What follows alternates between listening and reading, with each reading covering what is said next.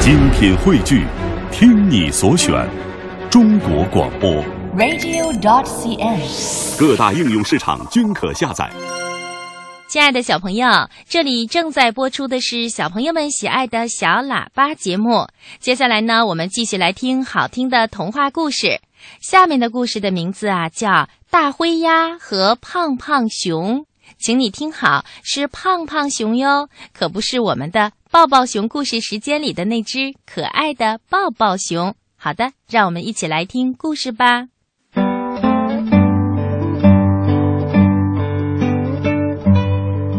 大灰鸭把他的屋子打扫得干干净净。当他正在欣赏自己清洁整齐的房间时，听到有人在敲门。啊，原来是胖胖熊来啦！大灰鸭说：“进来吧，但是请你把脚底擦干净。”胖胖熊擦了擦脚底，进来坐下啦。他把双脚架在大灰鸭的桌子上，大灰鸭拿来了一张报纸，垫到了胖胖熊的脚底下。胖胖熊问道：“会有什么吃的吗？”大灰鸭说：“没有呢，今天我打扫了屋子，还没有烤饼干呢。”胖胖熊说：“哦，好吧，那我有吃的。”说完，他从口袋里掏出了两块小饼干。大灰鸭说：“嘿，胖胖熊，你把饼干屑弄到地板上啦！”他赶忙拿了另外一张报纸，将它放到了胖胖熊坐的椅子底下。胖胖熊说：“大灰鸭，你真是个很好的管家。”但是如果你啥也不吃，把房间保持得干干净净，又有什么用呢？来吧，吃块蛋饼吧。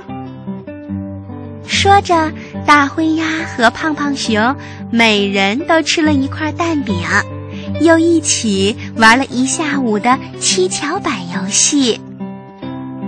第二天，大灰鸭去胖胖熊的家做客。大灰鸭问：“嘿，胖胖熊，什么东西闻起来这么香啊？”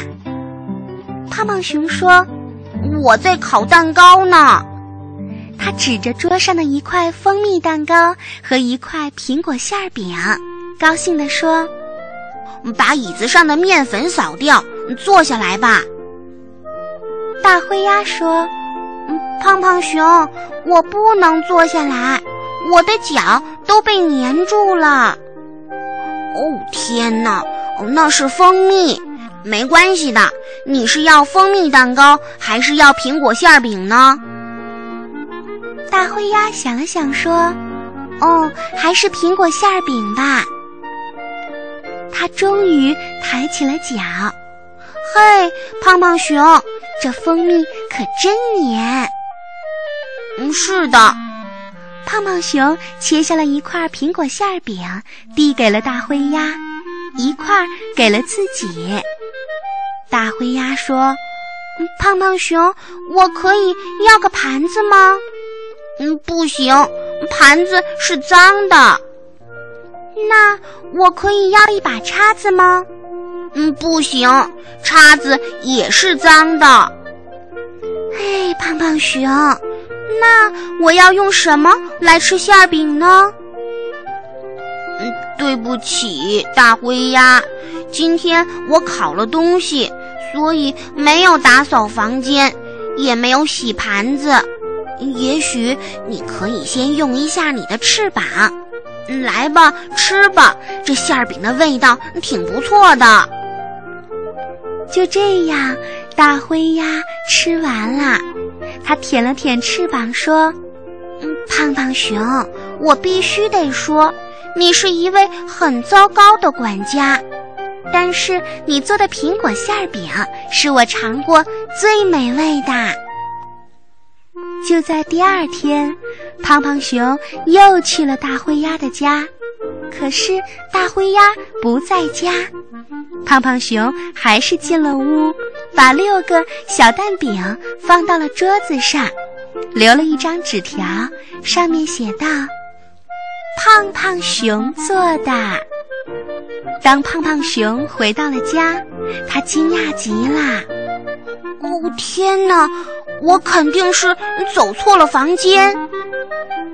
这时，胖胖熊发现屋里的地板也不粘啦，盘子也都洗干净啦。他也在桌上看到了一张纸条，上面写着“大灰鸭来过”。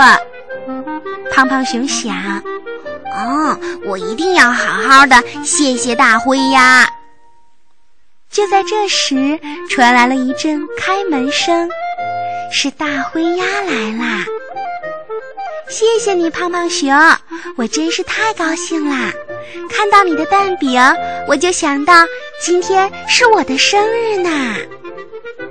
胖胖熊不好意思地说：“哦，我也非常惊喜，我从来没有见过这么整齐的房间。”不客气，因为我们是最好的朋友。嗯，对对对，快点进来吧，我们一起吃饼干。